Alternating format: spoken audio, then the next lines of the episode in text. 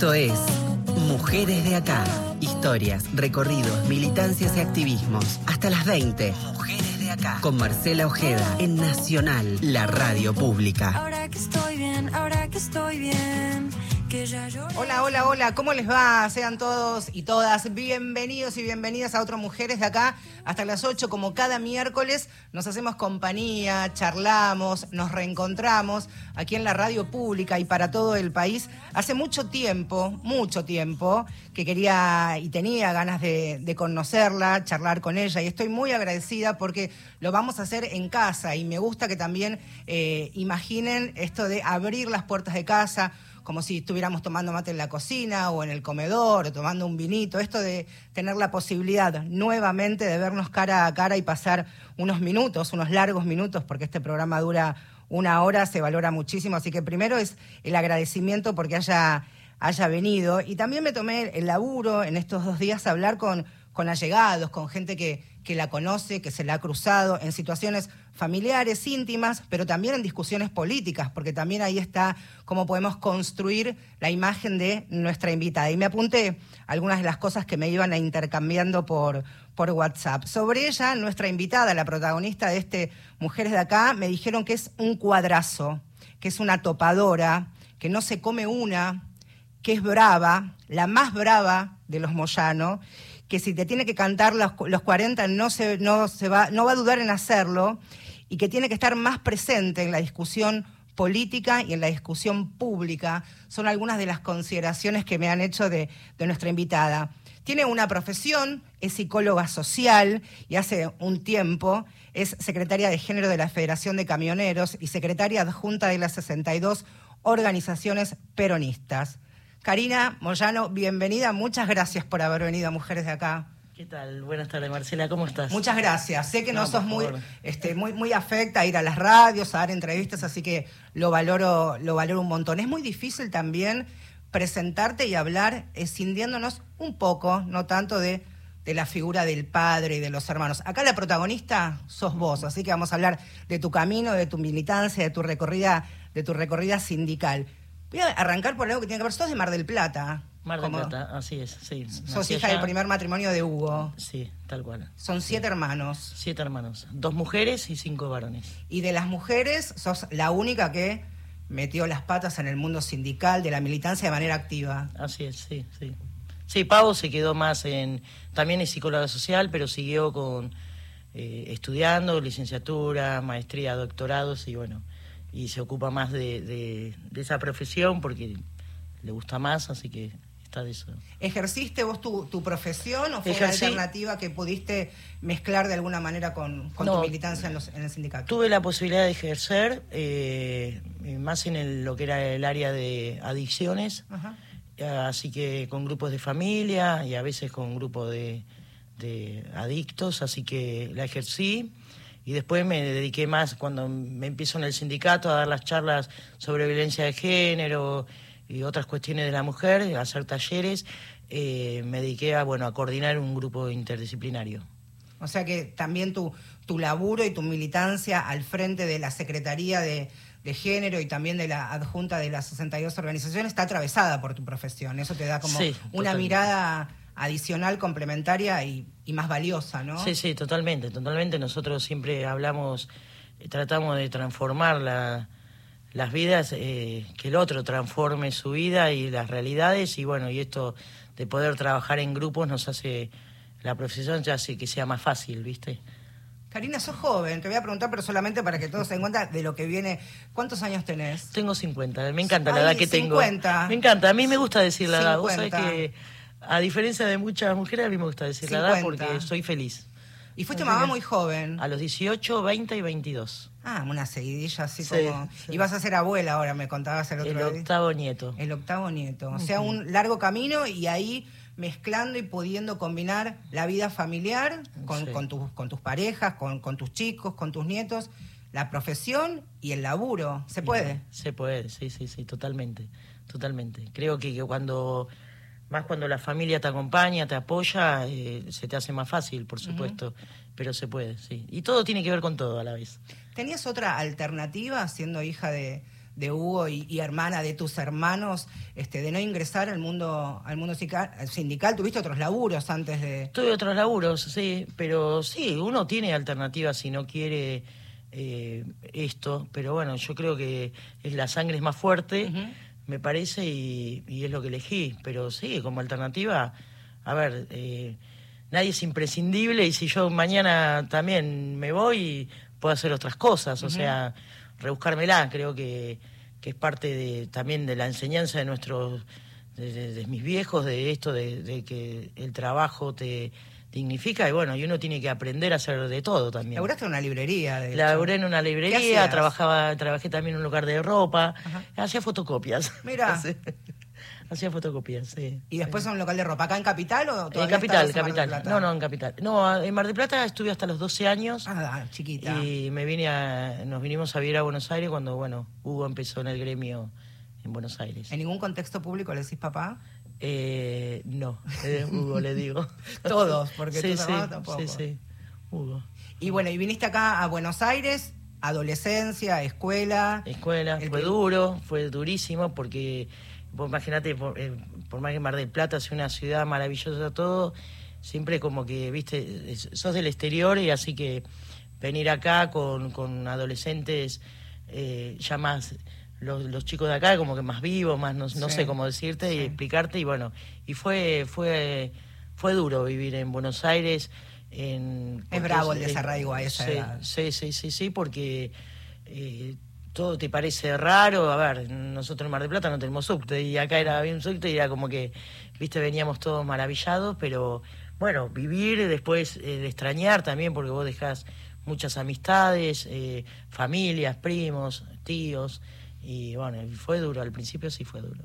Me decías, Karina, a quienes están escuchando es a, Karina Moyano. Muchas veces voy a decir que su profesión es la psicología social porque le ha dedicado tiempo, este, ha invertido seguramente muchas horas en, en prepararse y aparte secretaria de género de la Federación de Camioneros y secretaria adjunta de las 62 organizaciones. Karina, ¿cuánto hace que estás a cargo de la Secretaría de Género de la Federación? Eh, de la Federación, es mi primer mandato hace tres años, pero estaba colaborando eh, colaboré en tres mandatos eh, con las, otras compañeras que estuvieron. ¿Y cómo fue? Vos decías que habías tenido otros laburos, que habías laburado en un, en un local de ropa, en, en una librería. ¿Cómo fue o qué recordás de ese día que dijiste, ¿por qué no? ¿Te invitó Hugo? ¿Te invitaron tus hermanos? ¿Sentiste que era momento de, ingresar? Mira, eh, yo sentí que era momento porque cuando Hugo me lo propone, me invita, ¿Qué te dijo? ¿Cómo te invita a participar? Me llamó por teléfono, me acuerdo, mira, quería que te cuente cómo fue. Yo estaba haciendo fotocopia, estaba en la librería con ¿Dónde gente. quedaba la librería? en Boedo. En Boedo. y, y me llama por teléfono y bueno, y salgo afuera a hablar y me dice, mira, eh, él estaba en CGT, me dice, acá hay un lugar, qué sé yo, que está en, en la Secretaría de Cultura, tiene un instituto por discapacidad, no sé si quería venir, qué sé yo. Sí, por supuesto, le dije, sí, sí. Bueno, te van a llamar, todo. Y ahí me puse en contacto enseguida con, con los compañeros, que en ese momento estaba Mastrocola, que era el secretario de el secretario general del sindicato de plástico, y me fui a trabajar con ellos, y la verdad que una experiencia muy linda, porque, bueno, desde ya discapacidad siempre es un tema que eh, lo tenemos en, en, la piel nosotros. Eh, bueno, yo tuve un hermano con discapacidad y bueno, y al estar atravesada por esos momentos, bueno, uno le interesa y, y bueno, y que me gustó la idea y ahí empecé. ¿Te cambió la mirada de, la, de, lo que tiene que ver con las personas con, con discapacidad, haber atravesado esta situación con, con tu hermano? Digo, más allá de una cuestión familiar a vos personalmente. Mira, yo con Emiliano me llevaba, me llevo, yo soy mayor que él, un año y tres días. O sea, es naturalizado lo mío. Eh, Se criaron juntos también. Nos criamos juntos, eh, recontra hermanos. Eh, hemos pasado momentos muy lindos. Y, la verdad que siempre me, interesó por, por, la injusticia de lo que es ¿no? la persona con discapacidad, la injusticia que, social que hay sobre las personas. Entonces, desde ese lugar, a pesar de que mis viejos a Emiliano nunca le hicieron faltar nada, desde el amor hasta lo último. que se le puede dar a un ser humano. Y, pero también eh, no todos tenían esa posibilidad y tienen esa posibilidad. Entonces, mi mirada era hacia eso, ¿viste? Apuntaba hacia eso. Bueno, a ver que se cumplan las leyes, a ver qué hay, qué hay de nuevo, qué se puede modificar y bueno, y ese grupo maravilloso que trabajamos en ese momento íbamos en busca de eso, ¿viste? O sea que la llamada de, de Hugo dio los primeros frutos. Dijiste que sí, te metiste de, Sí. de lleno y ahí empezó tu carrera. ¿Por qué me dicen que eso es un cuadrazo, un cuadro? Y no sabría. vamos a dejarla. el- el- el- Habría que preguntárselo a lo que la te lo dicen. A mí me dijeron esto, que, que sos un cuadrazo, que las discusiones políticas son muy intensas. Y yo pensaba, y esto lo convierto en una pregunta, ¿dirán lo mismo de un tipo que es, que es brava, que no se come una o eh, está bien, digamos? Hay un señalamiento doble, en triple, en lugar de hija ahí, de, claro, ser mujer. Claro, por ahí ¿Qué yo creo más? que la, la, la mirada es esa, al, al ser la hija de, ser mujer, también hace que por ahí, no sé, no estarán acostumbrados que una mujer les ponga los puntos, qué sé yo. ¿Sos de poner No sé. Y yo creo que cuando hay momentos que, y sí, hay que ponerlos, que creo que sí, el respeto y, y los lugares se ganan poniendo también tu, lo tuyo, imponiéndote, diciendo, bueno, esto no va, esto es así, o, o las mujeres queremos tal cosa. Me parece que si uno no, no va avanzando y eh, eh, nos vamos a quedar, ¿viste? Eh, ponernos a la altura de ellos también, cómo discuten ellos. Eh, bueno, eso es. Las reuniones de, del consejo directivo eh, o de las secretarías, ¿en qué horarios son habitualmente la federación?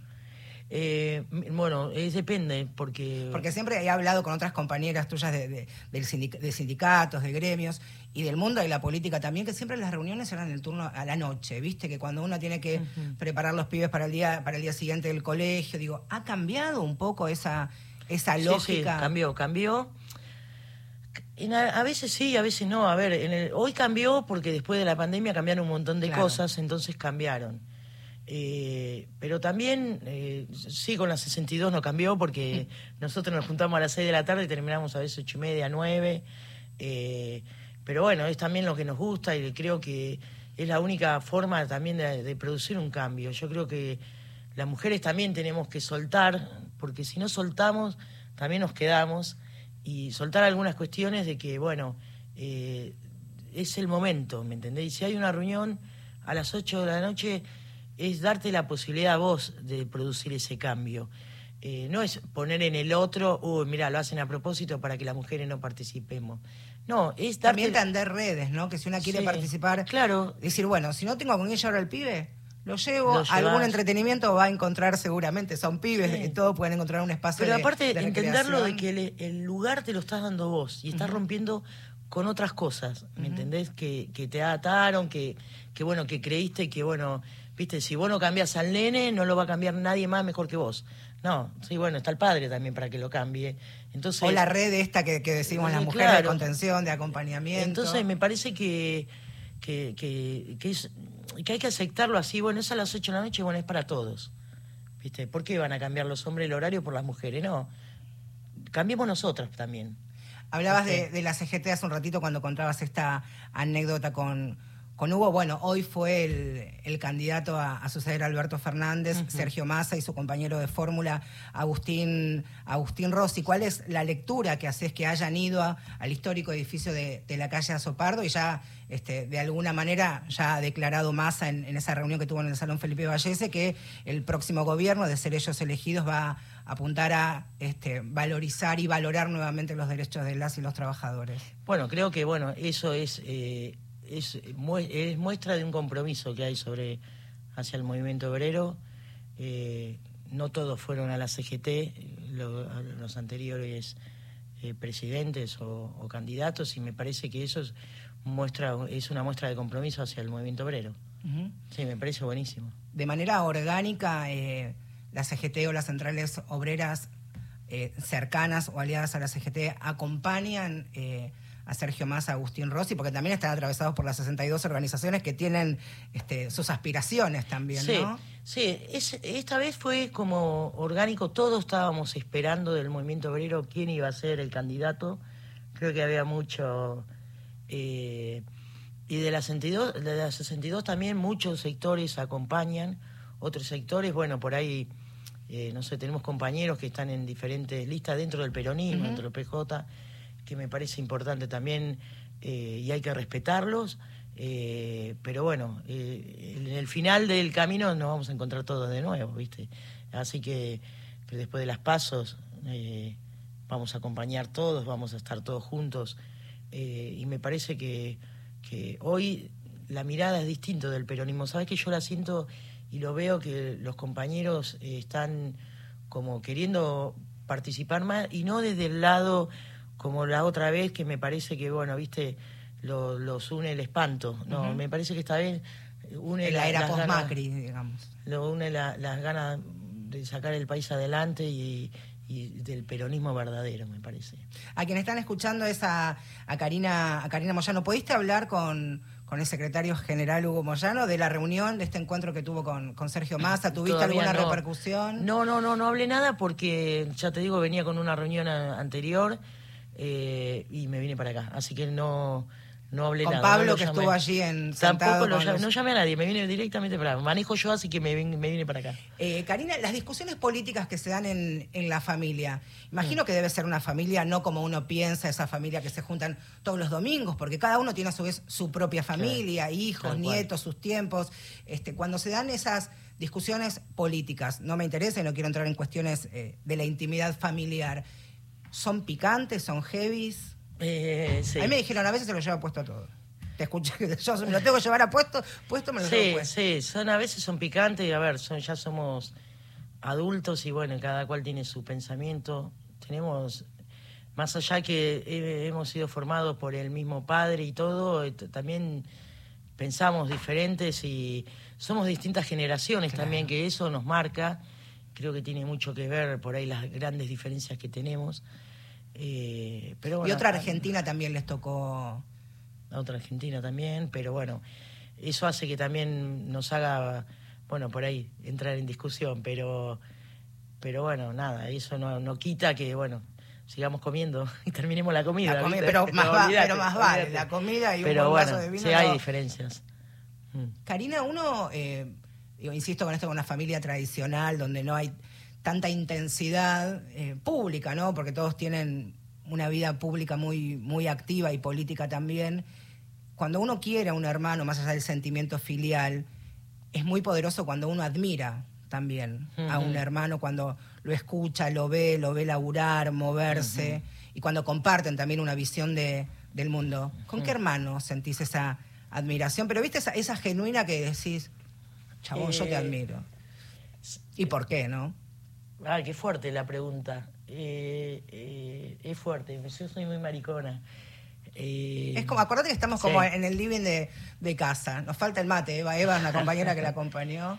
Bueno, yo admiro muchísimo porque lo vi a Pablo. A Pablo, sí.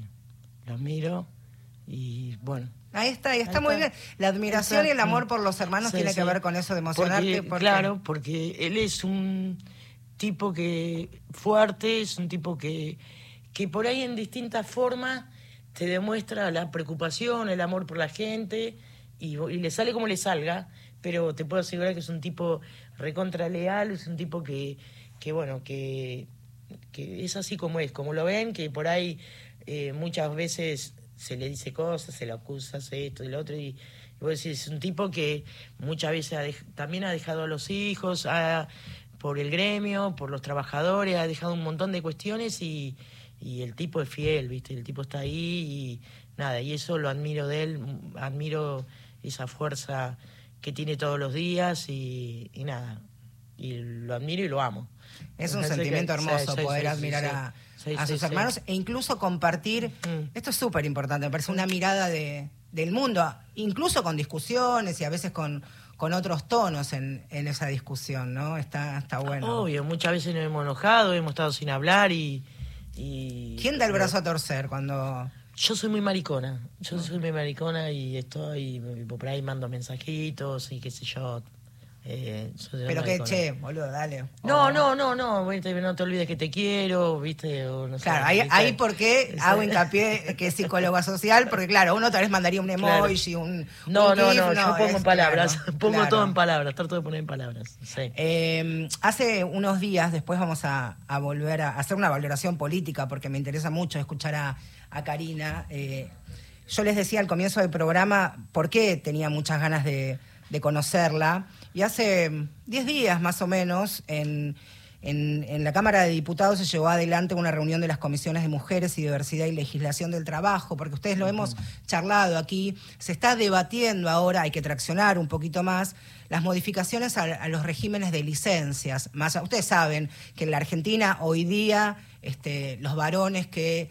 transitan su paternidad les corresponden 48 horas, a pesar de algunas excepciones en sindicatos, en gremios, en gobiernos, en estados, pero la mayoría de los varones tienen estos 40, estas 48, 48 horas, ni que hablar aquellas familias monoparentales, ni que hablar aquellas familias de un hombre o una mujer que deciden transitar, por ejemplo, el camino para un tratamiento de fertilización asistida, por dar un ejemplo, o también adoptar eh, niños o niñas. Y en esa exposición habló José Etala, que es de la Unión Industrial Argentina. Algunas de las cosas que. de la UIA, defiende a los empresarios, este, palabras más, palabras menos. eh, hablaba que tener mayor derechos eh, a veces es en perjuicio eh, del bolsillo de los empresarios, dijo este hombre que los representa. Cuando termina su exposición, que estaba muy apurado porque tenía una, una reunión familiar, el, el caballero, tomó la palabra Karina Moyano y quiero que escuchen un pedacito de lo que fue la, exposición de Karina cuando hablaba de los derechos a que se cambien, se modifiquen los regímenes de, de las licencias, cuando terminaba de hablar este señor. Esto decía Karina. Me parece muy importante también empezar a, a evaluar cuando hablamos de la persona que gesta, la que no gesta y darle el mismo derecho, la que son padres adoptivos, porque tienen todo un proceso de adopción que por ahí el que no entiende o el que no, uno no puede estar en todo, pero el que por ahí se, se fija o algo, es, es un proceso que hay que acompañar, es un proceso muy lindo también, dar esa oportunidad a los padres y a los chicos, ¿no? En adopción. Y creo que es un momento que tenemos que acompañar todas las partes. Por eso digo que a veces hay que pensarlo con la cabeza, con el corazón también hay que sentirlo cuando hablamos de derechos y no fijarse a ver si el manguito va a alcanzar o vamos a poder sacar más provecho de ese laburante que, que deja muchas horas. Ahí está, de ese laburante que deja muchas horas, y lo decía sentada con el caballero al lado, digo, y también esto hablábamos también cuando, cuando te cursé te- la invitación que te, que te escribí, también, ¿te gusta esta exposición pública o preferís el perfil más bajo? ¿Cómo te llevas con, con esto? No, yo prefiero el perfil más bajo, me siento más cómoda. Eh, pero bueno, a veces eh, es inevitable la exposición pública y es in- inevitable porque, bueno, a veces se necesita también participar en algunos lugares como para defender y acompañar a, a muchas mujeres. Eh, yo digo, yo hoy estoy, yo las cargo a, la- a las chicas en camionero porque ella me dice, no, son la referente, son la referente. Yo digo, ¿en qué momento le dijeron a ustedes que yo soy la referente? Las cargo, ¿viste? Porque ellas, ¿viste? Te impulsan, te empujan, te cuentan sus historias, las necesidades que tienen y bueno, y eso es lo que te da fuerza para vos empujar y decir, bueno, bueno, basta, ¿viste? Somos más, somos... eh, eh, hay que dar más oportunidades y, y bueno, entonces son esta, esos son los, eh, lo que te impulsa y, la- y por eso te digo, es inevitable que uno no esté a veces en estos lugares. Por eso también es importante que se dé este, este debate que ya se está profundizando. Va a haber un dictamen seguramente para después de, de este receso invernal y que se pueda tra- tratar finalmente estos cambios en las licencias, estos derechos que no es en perjuicio en realidad de, de los trabajadores, porque incluso también eh, no están contemplados quienes trabajan, que tienen el empleo informal, los que Claro. decimos trabajo en negro, digamos. Claro, es, claro. gente que tiene que laburar y, y muchas minas que laburan a dos días, tres días después de, de parir, tiene que volver a- al laburo y no está contemplado este derecho. Sí, ¿no? y también, a ver, si hablamos de igualdad, también es importante que el hombre participe ¿no? en el nacimiento de su hijo. Por supuesto. Eh, mirá, eh, yo digo, yo, viste, uno entiende los momentos, por eso yo lo explicaba a los empresarios, digo, uno entiende el momento que está pasando el país, uno entiende que, que son momentos difíciles para todos los sectores, para ellos también, Sí, por pero que pero es más difícil para el trabajador, porque eh, a ellos llega el camión, le llega, ¿me entiendes? Lo que la mercadería que tienen que trasladar, le llega, entonces ellos están más asegurados que un trabajador. Ellos, a ver, echan tres trabajadores y siguen con la empresa. El trabajador se queda sin trabajo, ¿me Sí. entendés? Entonces, eh, me parece que por eso yo le decía a, a este compañero, vamos a decirle compañero, le decía que, porque él arranca mal, ¿viste? Arranca mal, por eso yo digo y le pedía que pen- pensemos y sentamos como seres humanos, ¿me entendés? Eh, porque él arranca que, bueno, como que se había perdido el... Primero dijo el autismo, después era una comunión, Una comunión, del nieto, qué sé yo. Sí, estaba que- incómodo, se quería ir, Claro, la verdad que y estaba incómodo. Pero como, viste, como diciendo, victimizándose, viste, no, estoy acá y, viste, dejo mi familia. Por eso yo le doy el ejemplo de los compañeros de larga distancia. Claro. A ver, los compañeros de larga distancia se, han perdido familiar y no han podido llegarse a despedir. ¿Me entendés? Entonces, y eso es- no es una falta de respeto al trabajo. ¿Cómo no lo, uno no lo va a reconocer? ¿Me entendés? Un derecho más, un de- un- unos días para que esté con su familia. ¿Viste? Y aparte también, más- digo, pensado que, ahora ya, ya vamos a hacer un pequeño cortecito, pero también pensado que la Argentina, dentro de los países de la región, es el país que menos este, respeta estas horas posteriores al nacimiento de, de un hijo o una hija, 48 horas, y los tipos se tienen que tomar sus vacaciones, sus francos compensatorios. Ya volvemos, ¿eh? Esto es Mujeres de Acá y la invitada y la protagonista es Karina Moyano. Ya venimos. Sobre nosotras, historias, luchas y conquistas.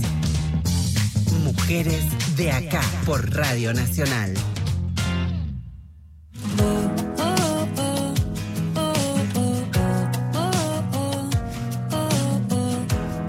Seguimos en Mujeres de Acá y mujeres hablando de mujeres, de quienes las representan en el mundo gremial y sindical y cómo durante todos estos años y principalmente los últimos también, recogiendo el guante de quienes dieron los primeros pasos, están poniendo en, en agenda y la discusión política, esto me parece también fundamental, la discusión política y pública de las mujeres en las mesas de trabajo. Eh, quien es nuestra invitada en este Mujeres de Acá, en realidad es la protagonista de este espacio, es Karina Eva Beatriz Moyano. ¿Cuántas Evas hay en la familia?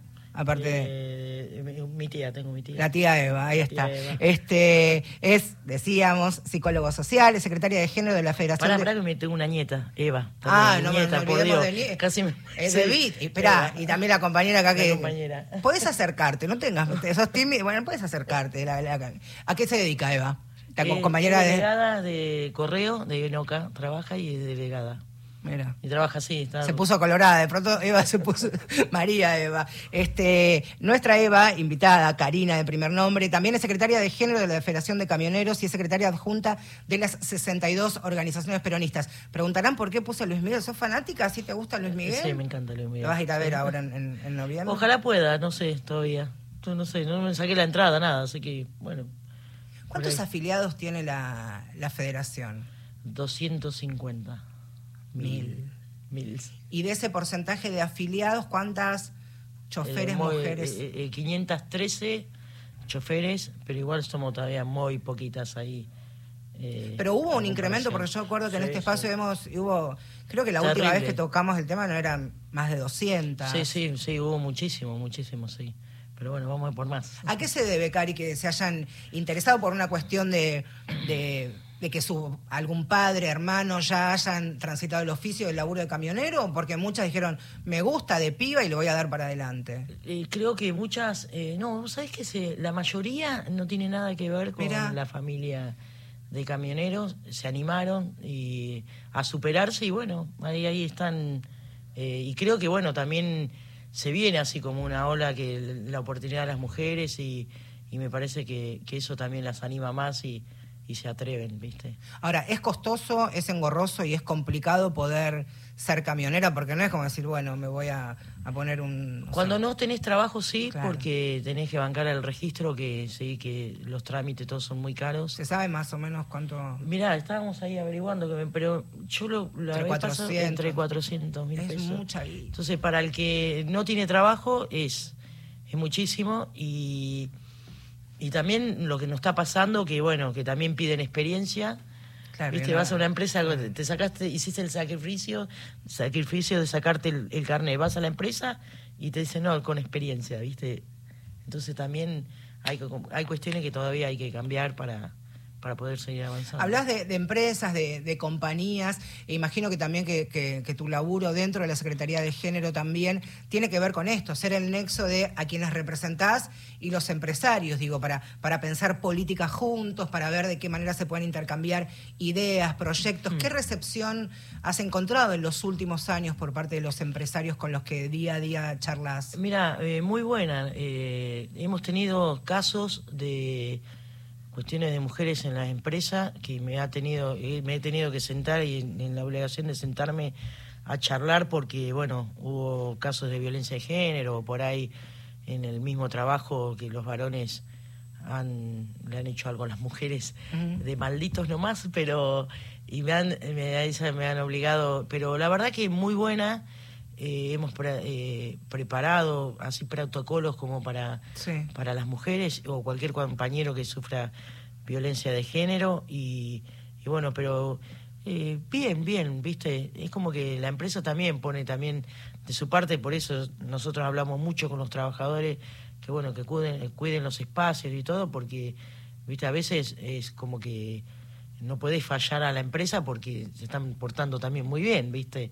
O sea, nosotros no hay en ningún lado que te obliga a la empresa que te den una licencia por violencia de género y sin embargo, Sin embargo, que hacen, están sí. acompañando, si hay problema de adicciones también la empresa acompaña. Hay empresas incluso también, y acá hemos, eh, las hemos mencionado, eh, que dan préstamos, acompañamiento económico para mujeres que por distintas circunstancias, atravesadas por violencia, por razones de género, necesitan mudarse, necesitan hacer trámites, ir a denunciar, que eso también es invertir guita y, Sí, sí. y también dan préstamos que, que después se licúa con, con el salario, digamos, sí, ¿no? también esta mirada integral e integradora de, pensar las violencias, ¿no? Sí, por eso es importante que, que bueno, que esto, eh, hay cuestiones como las licencias, todo, que tiene que, que ser acordada por las dos partes, por lo menos sindicato y empresa, ¿viste? Sí, fundamental. Para eso. cuidar al trabajador. Eh, en un ratito voy a hablar porque eh, con Karina por la enorme can- claro porque el sindicato y la federación se divide en, en ramas de-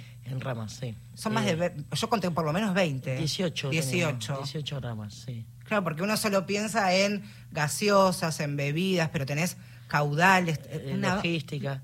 Mirá, ¿sabés cómo...? Cuando dicen- ¿Puedo, decir algo que dice sí, Hugo? sí claro Hugo dice... eh, es una barbaridad, pero bueno, dice... no a ver Desde La Plata hasta el camión atmosférico, en el medio todo. Claro. Tra- claro ¿viste? dice camión Eh, atmosférico dice otra cosa Sí, dice otra cosa. decilo como lo dice Desde La Plata hasta la mierda, en el medio todo. Claro, es que Por es eso, verdad. ¿viste? Pero bueno, Es verdad, y mira, y, y me lo anoté porque es, es- es impresionante. Mira, recolección de residuos, recolección, residuos industriales, productos refrigerados, aguas gaseosas, cervezas, caudales, cereales, combustibles, corralones, correo, diarios y revistas, lácteos, lavaderos, logística, mecánicos, pesados, mudanzas, encomiendas, larga distancia, transportes de automóviles.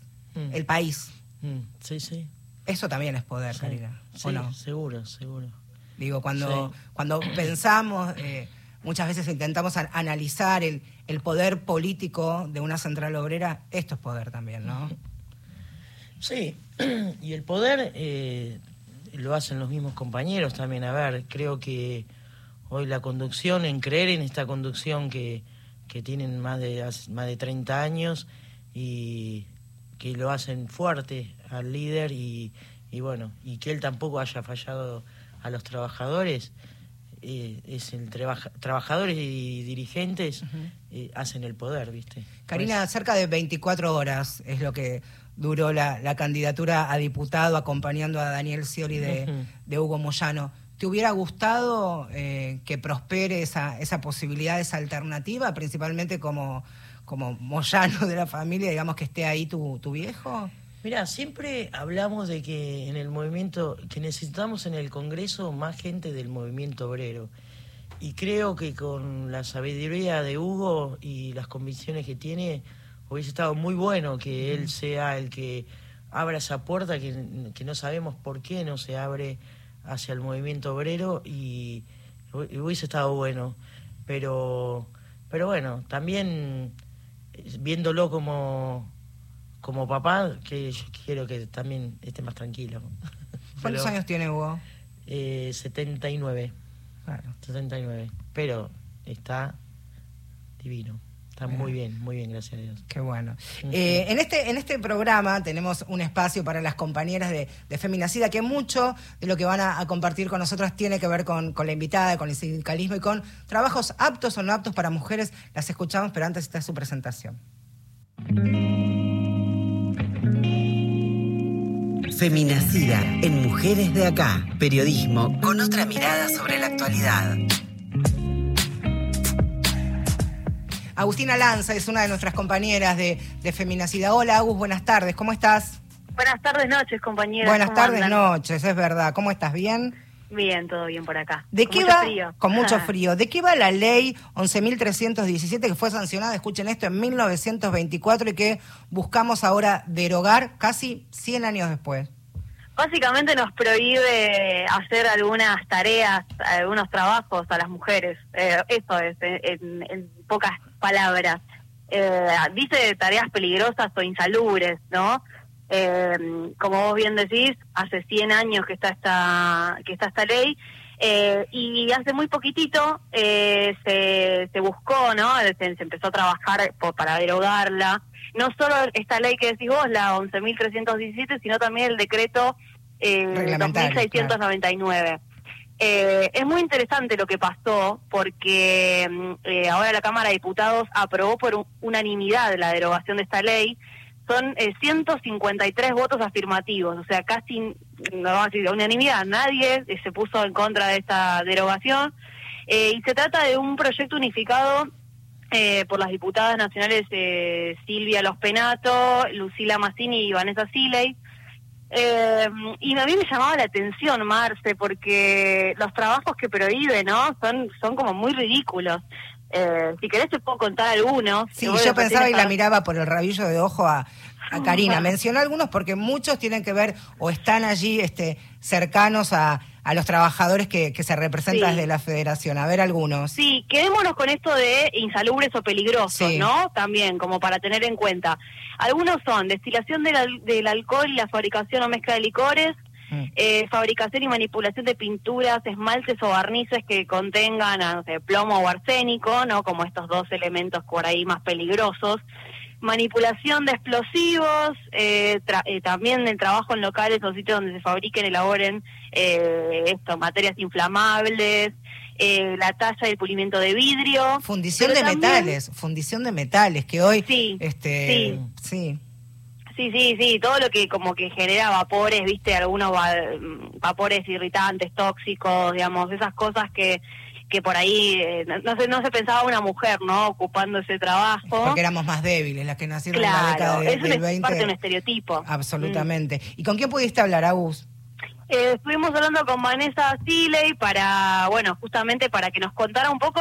A mí me interesaba más que nada que ella nos hablara de, de la importancia, o sea, de por qué, ¿no? Eh, eh, es, es importante derogar esta ley. Porque yo te hablé de los trabajos que son un poco más vinculados a, esto, a manipulación de explosivos, pinturas y demás, pero hay algunos trabajos, como por ejemplo la carga y descarga de navíos, Sí. o por ejemplo la- el manejo de grúas, eh, que son cosas que las mujeres tranquilamente podríamos hacer, ¿no? ¿Qué hacen? Entonces, claro. eh, ella nos hablaba un poco de eh, el impacto que tiene esta decisión si buscamos acortar la brecha salarial de género, porque eso es como lo más lo que lo que más lo más novedoso lo que trae esta esta iniciativa. Si querés la escuchamos. Ah, claro que sí. En nuestro país, a diferencia de otros lugares del mundo, la brecha salarial tiene origen en la división sexual del trabajo y en los bajos sueldos que poseen las tareas históricamente feminizadas. Ejemplo de la salud, ejemplo de la educación, ejemplo del trabajo de casas particulares, ejemplo del trabajo administrativo, bajos sueldos para tareas que son socialmente fundamentales.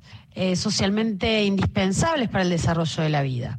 Esa desvalorización de las tareas feminizadas contribuye a que eh, haya una brecha salarial en el promedio de los salarios totales entre varones y mujeres. Aún no hay estadísticas que eh, hagan no binaria este, este análisis, pero lo que contamos por el momento con la encuesta permanente de hogares y con las estadísticas del INDEC es que esta brecha ronda el 20, entre el 20 y el 25%, que es lo que nosotros planteamos. No solamente la inserción laboral igualitaria, derogando normas prohibitivas que dañan la libertad contractual además, sino además también eh, el incremento necesario de los saberes de las tareas feminizadas. Ambas cosas deben ir de la mano para eliminar la brecha. Con la derogación de esta norma, lo que estaríamos haciendo es aportando un reto de arena para eliminar la segregación ocupacional de manera horizontal.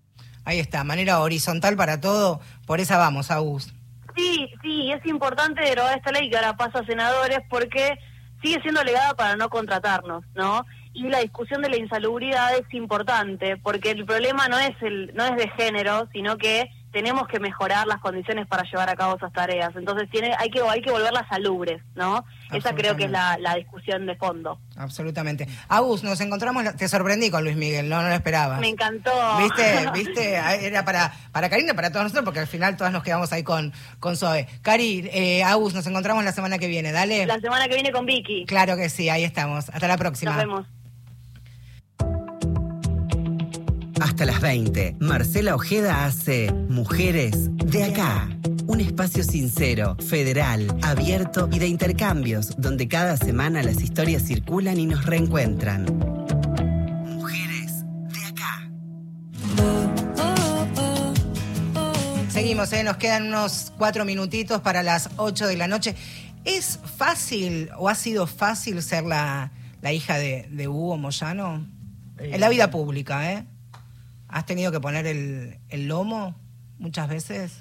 Sí, sí, sí. Por sí. herencia, ¿eh? Por, por herencia de, de apellido me refiero. Sí, sí, sí. A ver, eh, a mí me ha tocado, he tenido experiencia de por ahí de, de ir a algún lugar, a algún almacén a comprar y lo estaban criticando, por ejemplo, eh, qué sé yo. O también, bueno, esto, tener lo bueno, que hay gente que lo readmira, lo, lo, lo quiere y no sé, y creen que, bueno, por ser la hija vos como que tenés algo también y te siguen y te, como que no te dejan. Eh, pero es lindo, es muy lindo. No sé, es, muy lindo, a mí me gusta, ¿no? Sí, claro, cómo No, no. Es el, otro día escuchaba eh, a, un, a un colega, a un compañero, y, y lo transformo nuevamente en pregunta, que es el último bastión de, del sindicalismo puro en la Argentina. Con tu mirada como mujer de- del, del sindicalismo, ¿coincidís? Sí, totalmente, totalmente. Creo que, que Hugo está marcando una, una historia en el movimiento obrero que me parece que, que bueno, que no, no hay dirigente que con compararlo ahora, hoy, no hay, y, creo que, que sí, que es el, el, el último y el único que, que va, va a dejar algo en el- una marca muy fuerte en el movimiento obrero. No sé si después de él el movimiento obrero va a ser lo mismo. ¿Qué tan parecido es Pablo a Hugo? Eh, recontra parecido, ¿Sí? sí, sí. Pablo, Pablo está... Hugo cuando era más joven era así, como Pablo. Ah, sí. Era así. Te pregunto esto porque más allá de, de- de compartir esta emoción cuando hablabas con Pablo, pensabas si también de alguna manera no estabas hablando de, de- de tu viejo. Dejo a Hugo, vamos a hablar de, de tu Mm. viejo, sino eh, no, lo- cuando lo describías y te emocionabas también pensabas en, en tu viejo que tiene 80, digamos, ya. este Mira, eh, sí, obviamente. Hugo, Hugo es, un. es- hoy ayer lo decía, eh, me, me hicieron describir, digo, mira, Hugo es, es el mejor papá, es el mejor compañero y el mejor amigo. Yo con Hugo eh, eh, me doy el gusto de, de- de si estoy enojada se lo digo, si estoy contenta también, y si quiero ir a saludarlo, eh, le digo, te vengo a dar el beso buen día. Me, me, me saco las ganas, no, no, no me quedo, porque mi viejo lo amo y, estoy... Y sí, me parece que es el mejor dirigente y tengo y me encanta sentarme y charlar con él y escucharlo porque eh, siempre te está enseñando algo, ¿viste? Siempre te está enseñando algo. Y eso lo valoro un montón. Y aunque nuestros viejos tengan, digo, pensando en, en nuestras oyentes, nuestros oyentes, otras profesiones u otros oficios, es una enorme alegría y posibilidad de escuchar a nuestros viejos este, y aprender, sea lo que sea, lo que, a lo que Sí, se a dediquen ver, y, y guíen nuestra vida. ¿no? Yo me acuerdo cuando mi- me quedaba en la casa de mi abuelo y del papá de él y, y mi abuelo nos contaba historia y todo y me encantaba, me encantaba. Y, pero bueno, es distinto por ahí la relación de abuelo que, que Sí. papá. Pero yo doy gracias a Dios que lo tengo eh, y que me saco las ganas todos los días de poderlo ver y Claro. poderle robar una sonrisa, más allá a veces que lo hago enojar, pero... sí, Mira, querida, las hijas estamos para eso y somos hijos mujeres. ¿Te sentiste cómoda? ¿Te Muy sentiste a gusto? Te, te lo agradezco en nombre mío y de mis compañeras. Te lo agradezco por esta oportunidad, este espacio y nada, felicitaciones Gracias. también a vos por todo lo que haces. Gracias por, por haber venido. Abrazo enorme eh, a todas las compañeras que representa. Esto fue gracias, María Eva, por haberla acompañado. Esto fue Mujeres de Acá. Nos reencontramos el próximo miércoles a las 7 de la tarde. Abrazo a todos los que hacen este espacio. Fue un muy lindo programa este. Hasta la próxima.